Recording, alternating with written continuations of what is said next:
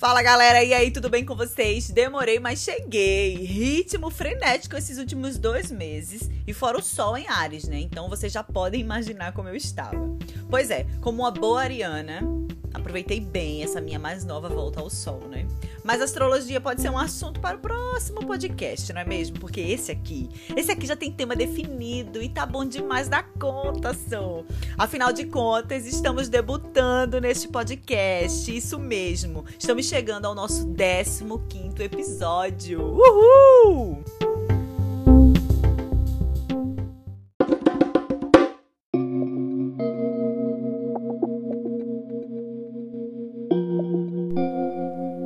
Conceito de mentalidade de desenvolvimento é baseado na ideia de que antigamente o conhecimento era fixo. As pessoas aprendiam conteúdos que usariam para o resto da vida. E esse cenário foi se modificando com o passar dos anos, com os avanços tecnológicos. Nos anos 2000, por exemplo, nós não tínhamos que saber lidar com as plataformas do tipo WhatsApp, Uber, iFood, etc. A gente teve uma grande mudança de paradigma. O modelo de acesso ao conhecimento hoje é totalmente diferente.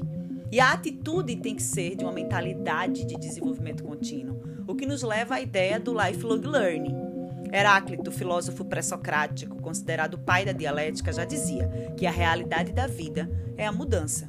E mudanças acontecem a todo momento em nossas vidas. Elas alteram a nossa rotina, os nossos hábitos e nos fazem adquirir novas competências e habilidades. O nosso cérebro, esse preguiçoso, ele reage às mudanças com resistência porque ele já está habituado à rotina cotidiana e já está acostumado a um determinado padrão de comportamento. Dessa forma, para realizar atividades cotidianas, o nosso cérebro ele recruta populações de neurônios específicos e caminhos neurais já definidos. Mas quando a gente passa por algum tipo de mudança, a gente precisa aprender um conjunto de informações novas. E esse processo requer um recrutamento de outras redes neurais. Sendo assim, novas conexões mantêm viva a nossa capacidade de aprender. Por isso é tão importante a gente se desafiar continuamente ao aprendizado.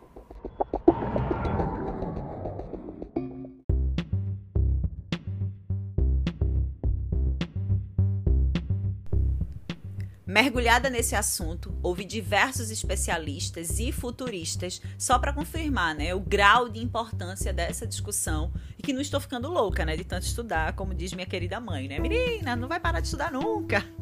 Tadinha. Chega mais para cá, mãe, vem cá ouvir esse podcast. Pois é. Antes de mais nada, deixa eu explicar para vocês esse conceito de lifelong learning. Life, como vocês sabem, significa vida. Long é longo e learning significa aprendizado. Traduzindo para nosso português, aprendizado ao longo da vida ou aprendizagem contínua. Tema atual, importantíssimo, né? E que muito vai interessar a todos vocês. Por quê? Principalmente porque até pouco tempo atrás a gente limitava a nossa capacidade de aprendizado ao processo de formação educacional. Ensino infantil, básico, médio, superior, aí depois vem um após, um mestrado, doutorado. Como se existisse um certo limite para a aprendizagem. Formei, pós-graduei, aqui para mim tá bom. Com certeza vocês já devem ter ouvido essa expressão de alguém. E aí eu pergunto, o que vai acontecer com essa pessoa depois desse aqui para mim tá bom? Entrar numa caixinha e aguardar que nada novo aconteça? Esperar que a tecnologia não avance? Que não sejam desenvolvidos novos conceitos? Pois é, para mim, uma pessoa que tem esse tipo de pensamento, de já aprendi o suficiente, não espera que nada mais no mundo aconteça. E a gente sabe, seres pensantes dessa forma tendem a ser massacrados pelo que chamamos de globalização. Mas por que, Adriele? Vamos lá. O mundo não é mais o mesmo de 20 anos atrás. Na verdade, nos últimos cinco anos, vivenciamos avanços que antigamente iria levar um século para acontecer. E simplesmente tudo aconteceu em um período curtíssimo de tempo. E detalhe, durante a turbulência da pandemia da Covid-19. Se a gente não se preparar e tentar pelo menos acompanhar essa pegada célere e ágil que o mundo está estaremos condicionados a fracassos fragmentados, o que tornaria nossa passagem por aqui ainda mais dolorida e sem muito sentido, não é mesmo? Leandro Carnal costuma dizer que a mudança ocorrerá independente da nossa vontade e que a gente só tem duas chances: ou ficamos para trás ou acompanhamos. E eu tenho certeza que para trás é onde ninguém quer ficar. E por saber que não é isso que vocês querem para esse futuro que está cada vez mais próximo da gente, vou ajudar vocês a responder a mais perturbadora questão: como continuar aprendendo? A educação continuada, lifelong learning, representa o conceito de que nunca é cedo ou tarde demais para aprender. Afinal, temos que aprender, desaprender, reaprender ao longo de toda a nossa vida. Somado a isso, deve acontecer uma busca contínua, voluntária e automotivada por atualização de conhecimento. Hoje em dia, ter postura de eterno aprendiz é algo muito valorizado. Afinal, vocês sabem que não existe no mundo quem sabe absolutamente tudo sobre um determinado assunto.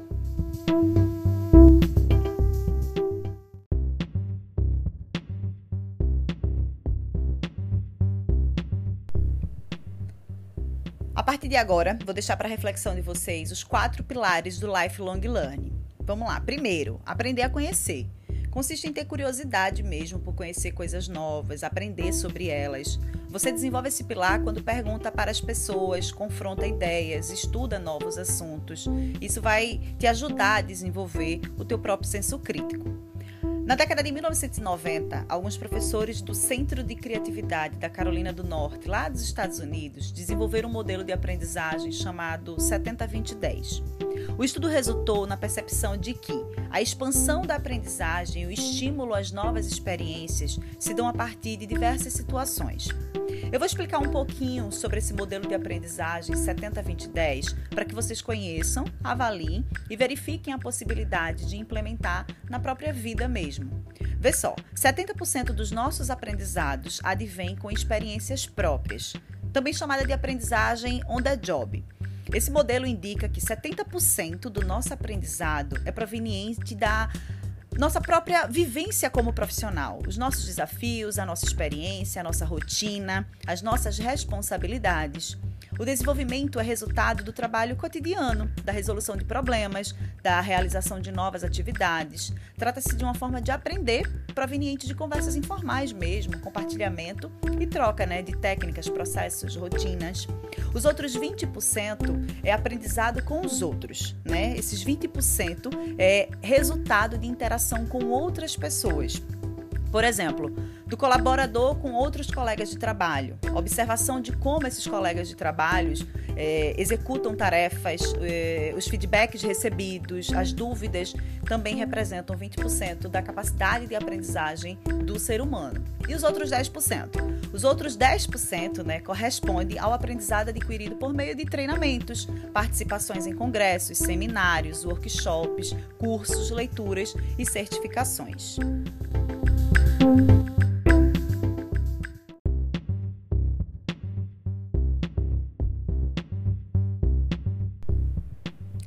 Segundo pilar, aprender a fazer.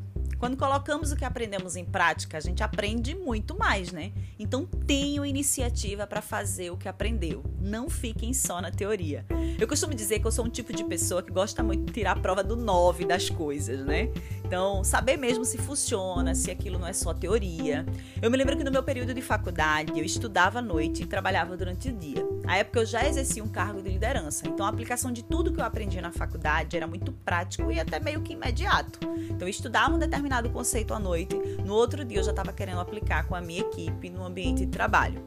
E o resultado sempre foi muito bacana, porque eu passava a fixar o conhecimento e depois começava a ensinar e até a fazer aprimoramentos mesmo. Enfim, só tem vantagens.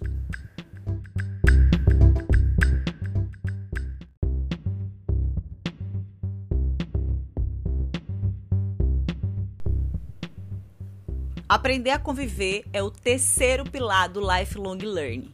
Trabalhar em equipe é muito importante, mesmo se não for a forma que vocês mais amam trabalhar. É importante trocar experiências com as pessoas, ser colaborativo e ter empatia. Não importa quão profundas sejam as suas habilidades técnicas, vocês terão que enfrentar conflitos desafiadores relacionados às pessoas no ambiente profissional. Por isso, o trabalho em equipe é mais importante do que nunca. A inteligência emocional, que é a nossa capacidade de entender o efeito que causamos sobre os outros e administrar a si próprio, é a característica que nos move e motiva as pessoas em suas vidas e em suas carreiras. Eu vou citar agora cinco motivos que resumem bem a importância do trabalho em equipe. Vamos lá. 1. Um, o trabalho em equipe motiva as pessoas. 2. O trabalho em equipe oferece diferentes perspectivas e feedbacks. 3. O trabalho em equipe proporciona maior eficiência e produtividade. 4. O trabalho em equipe oferece ótimas oportunidades de aprendizado. Quinto, o trabalho em equipe promove sinergia no local de trabalho.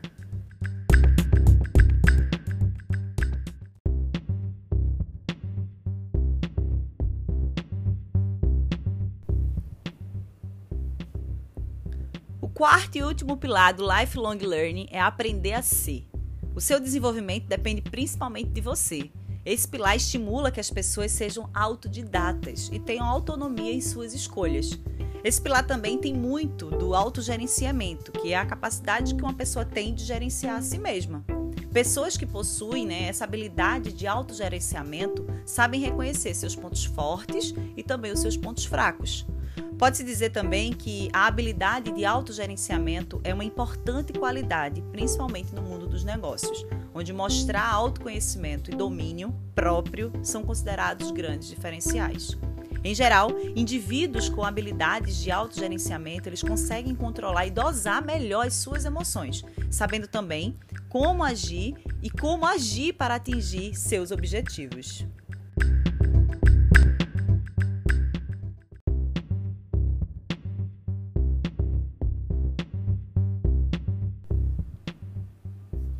Essas são apenas algumas dicas. Mais importante que isso é entender os motivos pelos quais a gente continua estudando. Porque se isso não for claro, acaba que a gente faz cursos e mais cursos apenas para dizer que fez e para mostrar certificado sem realmente utilizar o conhecimento. O estudo ao longo da vida acaba por se tornar um estilo de vida. Tem que ser algo que gera conhecimento e prazer além de ajudar a desenvolver uma nova habilidade, estimular a criatividade, conhecer novas tecnologias e abrir portas para novas oportunidades. Uma última dica aqui para vocês. Aproveitem para investir em conhecimentos que façam sentido à vida de vocês e ao estilo de vida de vocês. Aprendam como meditar, uma nova receita, um novo exercício físico, né? Ou como investir dinheiro. Tudo isso são formas de manter-se aprendendo. Invistam em vocês, profissionalmente e pessoalmente. Muito obrigada e até o nosso próximo encontro.